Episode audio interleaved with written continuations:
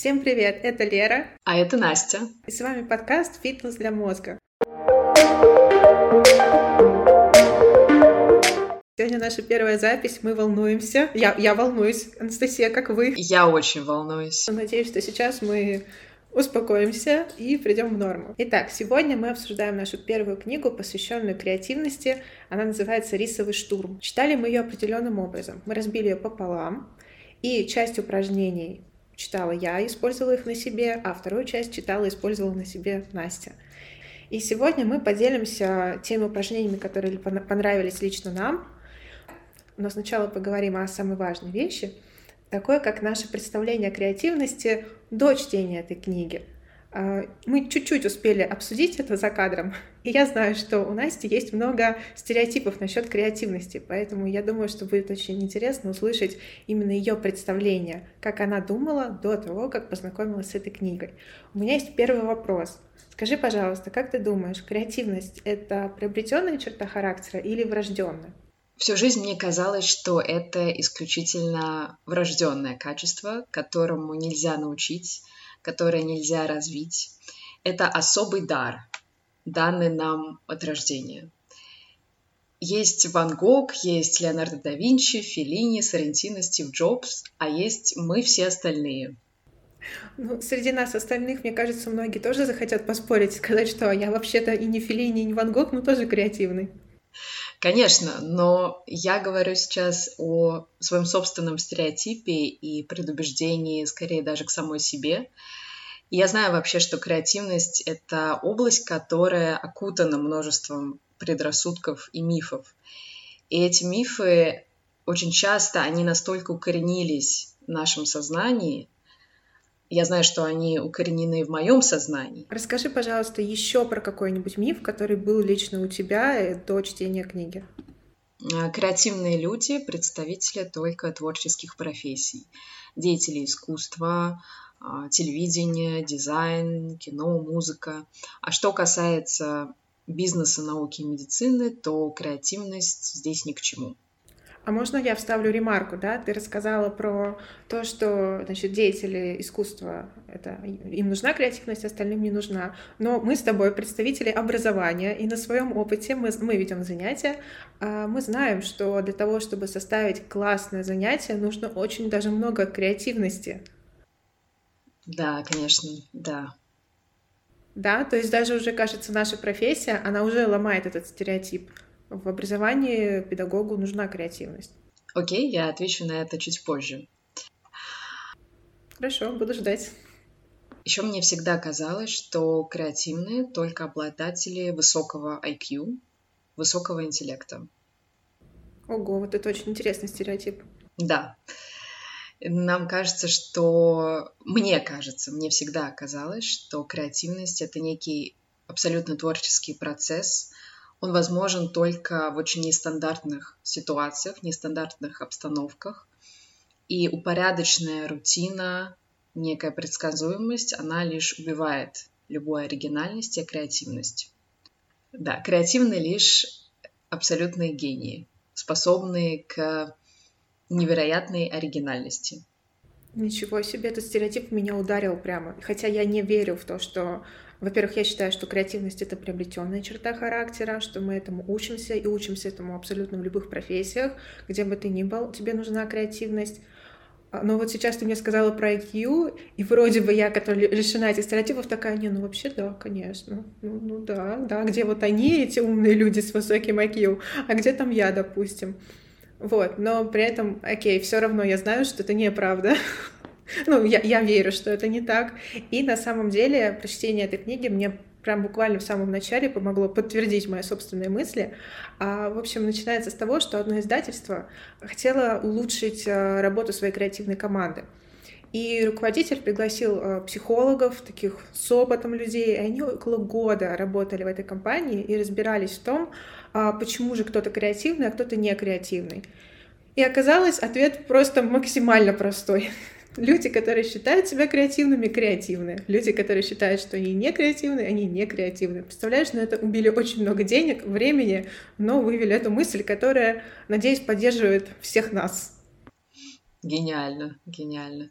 И мне кажется, что эти стереотипы о креативности, они очень опасны, и они таким образом останавливают нас самих от достижения определенных целей, от того, чтобы мы пользовались своей креативностью.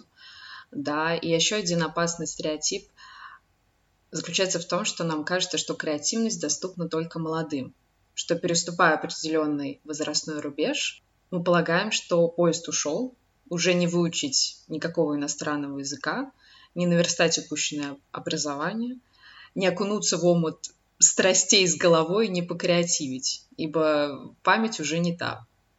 Наверное, все люди старше 35, которых я знаю, сейчас бы с тобой на 100% согласились. И в этом как раз и заключается опасность. Мы наносим вред сами себе, сами того не осознавая. Да, мне очень понравилось, как в начале книги автор говорит о том, что Думайте, что вы креативны, и вы будете креативными. Самоутверждайтесь в этом мнении. А, думайте как можно больше позитивного о себе, а на любой негатив сразу давайте а, в ответ позитивную мысль. Мне кажется, лучше этого ничего не работает. Вот влияние этой книги на меня, пока я ее читала. Во-первых, я выполняла задание с самого начала, квота на 5 идей. Каждый день я садилась и писала пять идей на тему того, как я могу зарабатывать разными способами. Мне хочется диверсифицировать свой доход, и из-за этого я подумала, отлично, использую эти упражнения для пользы самой себе. Как говорит автор, к слову сказать, что всегда должна быть личная выгода в креативности, потому что если ее нет, то наклоните голову и стряхните себя лапшу. Вы занимаетесь чем-то не тем. И таким образом я сама использовала на себе этот метод. И первая такая идея, как можно развить себе креативность, это начинать с того, что вас раздражает. Так сказать, ваши личные пунктики. А, когда-то давным-давно был такой человек, не буду приводить его фамилию, потому что точно назову неправильно, так что извините, буду звать его прекрасным человеком, а, которого очень сильно раздражало, что нужно было резать хлеб. Вот такой вот пунктик был у человека. И благодаря этому пунктику он изобрел хлеборезку. И теперь, спасибо этому человеку, не знаю, как ты, я покупаю только нарезной хлеб. Я тоже. Я его понимаю. Вот, отлично. Да, я тоже. Вот, таким образом, э, то, что его раздражало, привело к гениальному открытию. И мне, я попробовала этот пункт на себе, у меня не получилось написать то, что меня дико раздражает. Вот с этим пунктом лично мне он ну, на данный момент не помог. Но я думаю, что со временем я бы хотела оставить его в своей копилке таких креативных методов. Думаю, что когда-нибудь я его еще использую. Гениально. Мне кажется, очень важно то, что ты сказала про личную выгоду и про эмоциональную привязку. Мы должны понимать, зачем нам это нужно. И только так мы можем прийти к чему-то новому. И мне кажется, что пока что возможно, ты не придумала, но в будущем тебе поможет этот прием. Как-нибудь точно пригодится. Основной урок, который я вынесла, заключается в том, что мы обесцениваем собственную креативность, и это мышление, оно настолько естественно для нас, что мы даже не замечаем, насколько оно фантастично. Конечно, есть огромное количество приемов по развитию креативности, но Начинать нужно не с этого, поскольку творческий потенциал человека и его успехи в избранной сфере во многом зависят от отношения к жизни, отношения к самому себе. Да? Можно ли вообразить Ван Гога, жалующегося на невозможность продать свои картины, как на свидетельство отсутствия у него таланта? Либо Томаса Эдисона, разочаровавшегося в своей идее создания лампочки, когда он потерпел неудачу пять тысяч раз. То есть творческие люди, они в первую очередь радостны и уверены в себе. Они смотрят на то, что есть и что может быть, а не на то, чего нет. Честно, я вообще не могу с этим согласиться. Мне кажется, когда ты творческий, ты настолько можешь быть в себе не уверен. Пример. Я делаю украшения из, из бисера. И очень часто я что-то делаю, и я шлю эту работу всем подряд, и я спрашиваю, это красиво? Потому что я сама могу в моменте, я делаю, знаешь, это 10 часов, и мне уже в моменте кажется, что это что-то уродливое и вообще никому не нужное, и потом я показываю это другим людям, и они говорят, вау, это выглядит необычно, оригинально, это красиво. То есть, и, ну, мне кажется, что очень много художников не уверены в том, что они делают. Художников, знаешь, в большом смысле слова, как вообще творцов, деятелей искусства. Понимаю.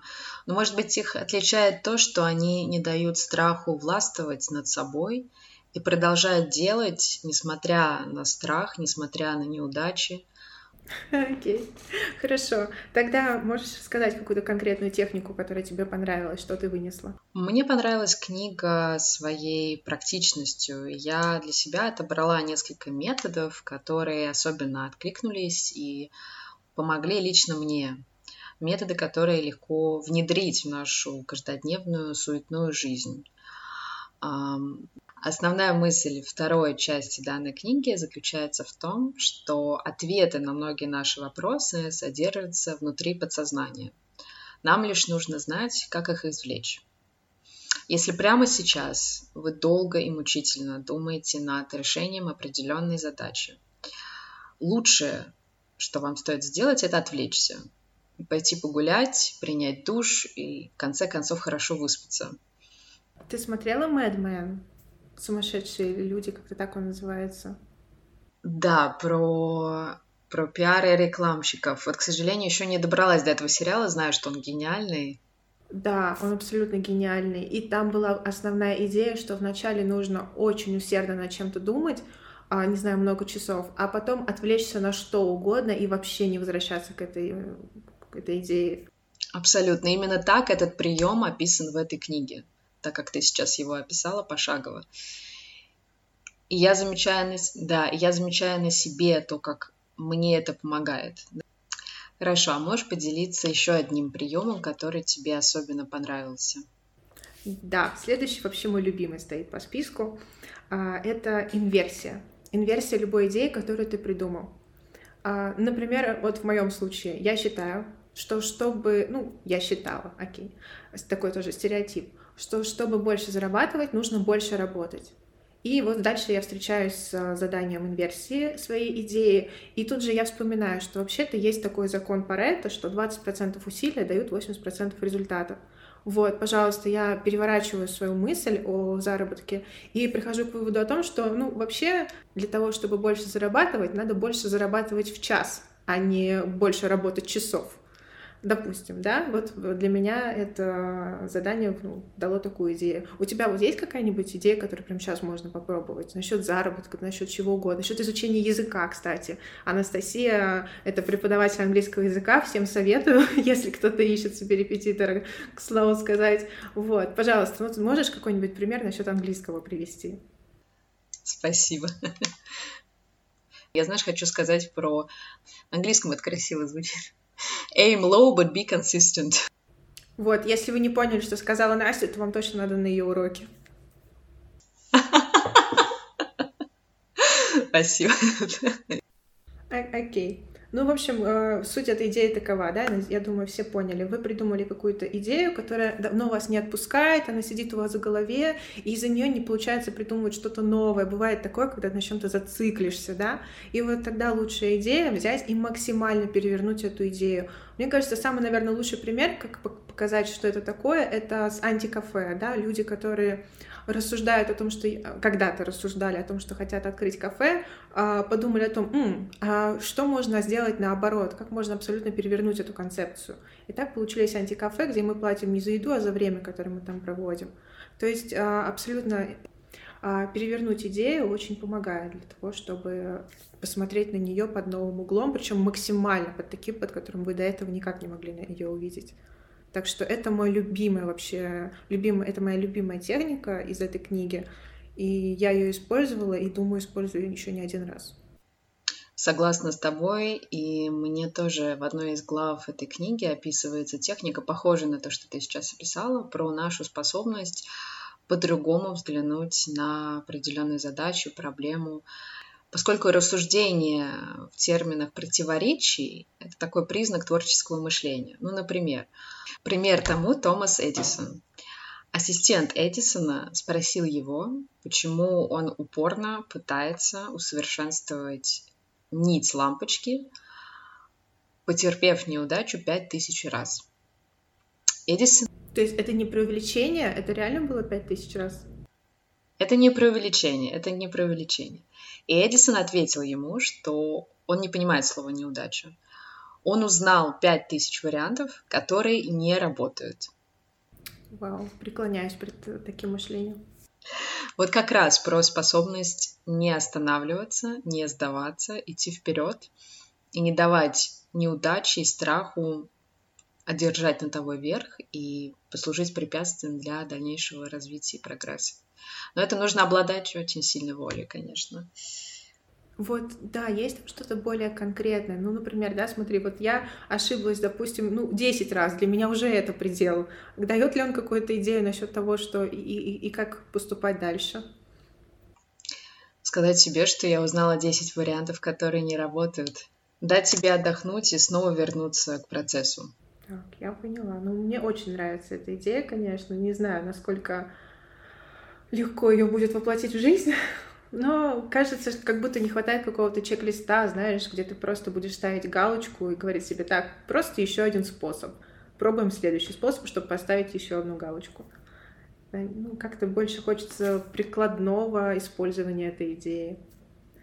Вот как раз-таки в моей части все было максимально прикладным, что даже не, не могу сказать, что из-за этого мне многое понравилось, потому что огромная глава посвящена тому, как а, перефразировать идею.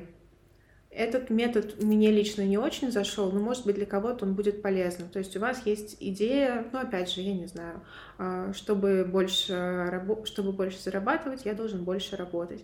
Вам нужно сначала максимально расширить эту идею, то есть а, перенести ее на такой огромный-огромный масштаб и расписать подробно все, что вы подумали, получили. А потом, наоборот, сузить эту идею, сделать ее максимально конкретизированной. А после этого можно перефразировать идею, заменив каждое слово исходного предложения. То есть он предлагает максимально поиграться с той установкой, которая у вас есть на данный момент, и из нее вытащить, вытащить все, что только возможно. А, это нелегко делается, это вообще не так, что щелкнул пальцем, у тебя все получилось. Вообще, вот пока я читала свою часть этой книги, а, у меня прям была мысль в голове, светилась, что креативность — это работа. То есть это вообще не то, что делается на чили, на расслабоне, что ты такой сел, не знаю, там что-то чуть-чуть подчеркнул, и у тебя уже десятки новых идей. Нет. На своем примере я использовала вот неделю, я жила по задаче каждый день квота 5 идей, и, конечно, к дню третьему, четвертому мне было очень тяжело.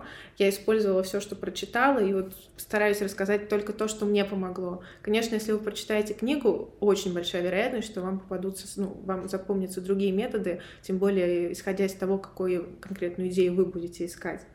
Вот. Но с идеей перефразировать, переделать, поменять слова местами, как я уже сказала, э, можно поиграться. Я считаю, это тоже довольно полезно. Абсолютно с тобой согласна по поводу того, что креативность — это дисциплина, креативность — это работа.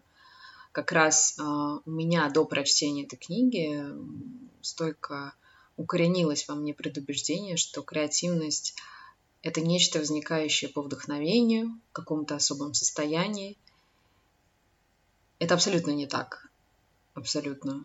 А креативность — это дисциплина. И когда тяжело, сохранять эту дисциплину, мне кажется, важно напомнить себе, зачем ты это делаешь.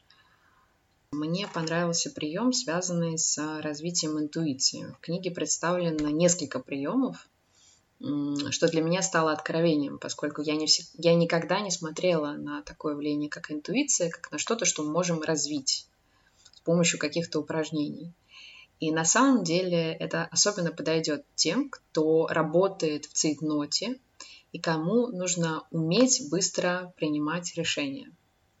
В книге изложено несколько приемов по развитию интуиции, но мне больше всего откликнулся прием под названием «самописец мыслей». Для меня это такой самый работающий способ.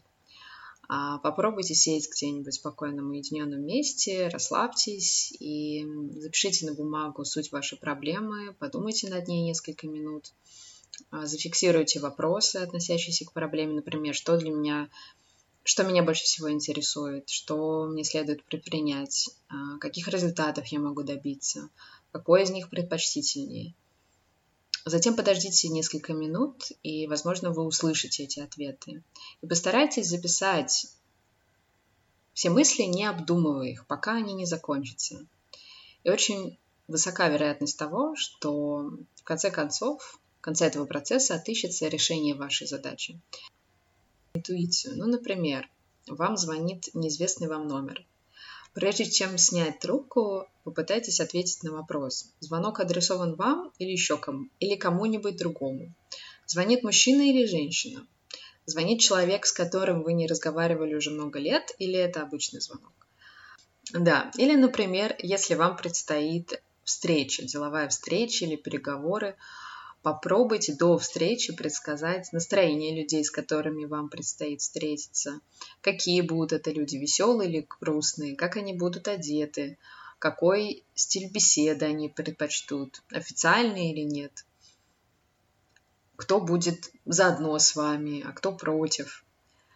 То есть попытайтесь предсказать позицию каждого участника еще до начала обсуждения того или иного вопроса.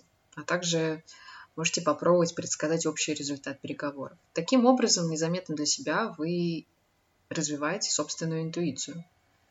Спасибо огромное. Для меня это очень полезное упражнение. И мне звонят ежедневно с таким количеством спама, что я разовью свою интуицию, наверное, очень быстро, если буду это использовать. Очень классно, что, что в этой книге даются такие конкретные упражнения, правда? Точно. Мне тоже, мне этим книгой понравилось, что очень практично и просто. И как раз поэтому мы специально отобрали простые и практичные методы, которыми мы хотим поделиться с вами в нашем телеграм-канале, которые можно легко применить и внедрить в нашу каждодневную суетную жизнь без какого-то особого ну, наверное, я расскажу про последнюю технику, которая мне понравилась. Она вообще супер простая, но мне в жизни помогала вообще далеко не один раз. Называется «Умный Тревор». В общем, опять же, у вас есть какая-то идея, которая ну, вас замучила. То есть вы с ней ночью, днем, и она из головы не выходит, и решения нет. Ну вот уже все, зациклились, и не... видим какое-то туннельное зрение, а все, что по краям, уже перестает существовать. И вот с такой задачкой нужно обратиться к человеку, который максимально далек от этой темы. Идеально, блин, если он вообще в первый раз от вас слышит эти слова, и что он вообще никогда ничего об этом не знал. Ну, не настолько, ладно. Да, просто человек, который далек. И обязательно у него найдется какое-то решение, о котором с огромной вероятностью вы не могли подумать. Конечно же, никто не говорит, что это будет идеальное решение, которое вот все, берите, используйте. Но она поможет вам в первую очередь выйти из того тупика, в котором вы оказались. Потому что креативность все-таки, наверное, все видели картинку, когда а, на, есть несколько кругов, которые пересекаются. В левом круге написано чужие идеи, в правом а, там тоже чужие идеи, и на пересечении них получается твоя, твоя собственная идея. Вот, поэтому умный Тревор э, идеально. Есть такие сервисы, как Random Coffee, не знаю, Tinder, который уходит из России. Если вы ходите на какие-то случайные встречи, то самое место спросить то, что вас волновало, то, что вас волновало, и это будет интересной частью вашей беседы и поможет вам, естественно. Спасибо, что поделилась а, особенно последним приемом, который лично у меня очень откликается. Это проблема зацикливания на одной и той же мысли, неспособность отвлечься. А, у меня часто так бывает, что меня что-то волнует, и такое ощущение возникает, что это единственный важный вопрос, на который нужно найти ответ прямо здесь и сейчас.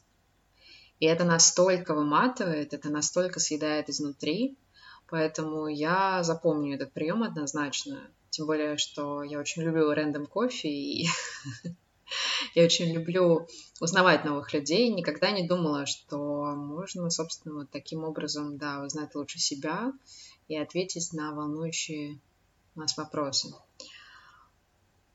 Есть ли еще какие-то приемы, которыми ты хочешь поделиться?